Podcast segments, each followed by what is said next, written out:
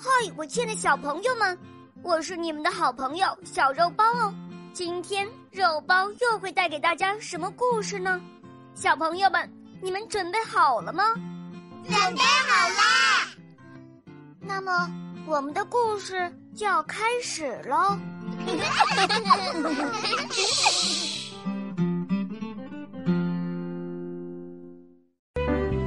从前有一个叫做愚公的老爷爷，他最喜欢做的事情就是晒太阳。可是，偏巧他家门口一座高高的大山，不但挡住了路，还挡住了太阳。嗯，嘿，每天的大部分时候，村里的人们都要打着手电筒，连吃饭也不例外。愚公抬头看看被大山挡住的太阳，说：“嗯，这座山把太阳都给挡住了，真是太不方便了。”可是邻居们却不以为然。愚公啊，消消气嘛！来来，尝尝我家的西瓜。啊，这是西瓜，嗯，哈哈哈哈哈，简直就像是苹果那么小嘛！嘿嘿，你知道吗？植物一定要晒到太阳才能长得好哦。愚公仔细的研究了山上的地形。这天，他召集大家开了一个动员大会。开会啦！来，他用拐杖指着前面的大山说：“嗯，我决定从明天开始挖山，要把这座山给挖平了。”大家都瞪大了眼睛，不敢相信。连愚公的小孙子也笑起了爷爷。他一边舔着冰激凌，一边说：“爷爷爷爷，这山又高又大，怎么可能挖得完呢？”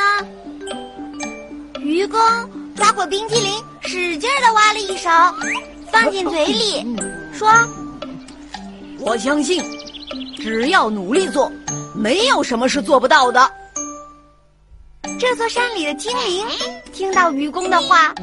笑得捂着肚子趴在地上，就凭你这么一个小老头儿，想在我的地盘上动土，门儿都没有！第二天天刚亮，愚公就呼哧呼哧的带着工具来到了山脚下，一下，两下。不一会儿，他真的在山脚下挖开了一个小口呢。山里的精灵决定捉弄一下愚公，于是他从山上推下好多石子儿，咕噜咕噜，全都滚了下来，眼看就要砸到愚公身上了。哎呀，愚公小心啊！该怎么帮助愚公呢？嗯这里有三顶帽子，有一顶可以保护愚公爷爷哦。你知道是哪一顶吗？哈哈，对了，真聪明，应该选择安全帽。愚公爷爷，接着。好。愚公拍拍身上的土，毫不在意，继续挥动锄头挖呀挖呀。山里的精灵又想出了一个坏点子，他施法术，在愚公头上派了一朵乌云，哗啦哗啦下起雨来。哦，下雨了，太好了，还能给我松松土，挖起来更省力。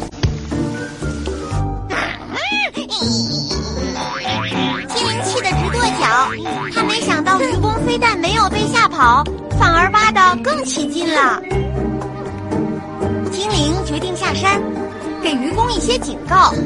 他来到了正在挖山的愚公面前，呲牙咧嘴的，装出一副可怕的样子，说：“呀呀呀呀呀！哼，老头子，你还是放弃吧。瞧你这一大把年纪，要挖到什么时候去呀？” 愚公笑眯眯的摸着胡子，不急不慢的说：“嗯，即使我看不到山被挖平的一天，但如果我死了，还有我的儿子，儿子又会生儿子，孙子也会有孙子。可是山呢，却不会长高吧？怎么会挖不完呢？”嗯，精灵气得结结巴巴的，话也说不出来了。呃，这个这个这个，呃，这个，你等着瞧。村子里的邻居们听了愚公的话，都很感动。第二天，有越来越多的人纷纷拿起工具，帮助愚公一起挖山。谢谢大家，谢谢大家。我们努力挖，总有一天会成功的。时间一天天过去，愚公的干劲儿也越来越足，常常天不亮就开始干活了，一直到太阳下山，还在辛苦努力。这下山里的精灵可坐不住了。我从来没有碰到过这么固执的老头儿。这里了，我的家也要被挖平了。我要搬家，我要搬家。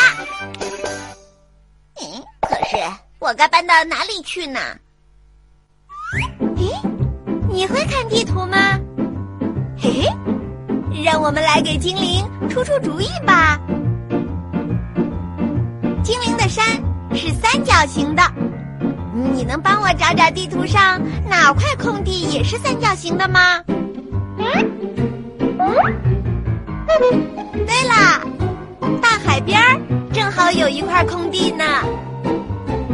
谢谢你，让我们赶快告诉精灵吧。哎，精灵，你看，搬去这里多好啊，也不会挡住别人的太阳啦。于是这天晚上，精灵悄悄地把家搬走了。第二天早上，愚公刚拿起工具要出门，突然发现大山消失了。他和村里的人高兴极了。哎呀，太好了！太好了！从此以后，他们村里的西瓜长得又大又圆，吃饭看书的时候也不用点着灯啦。因为每天都可以晒到太阳啦！亲爱的小朋友们，今天的故事就讲到这儿了。更多精彩的故事，请搜索“肉包来了”，加入我们吧！我们明天再见哦，拜拜。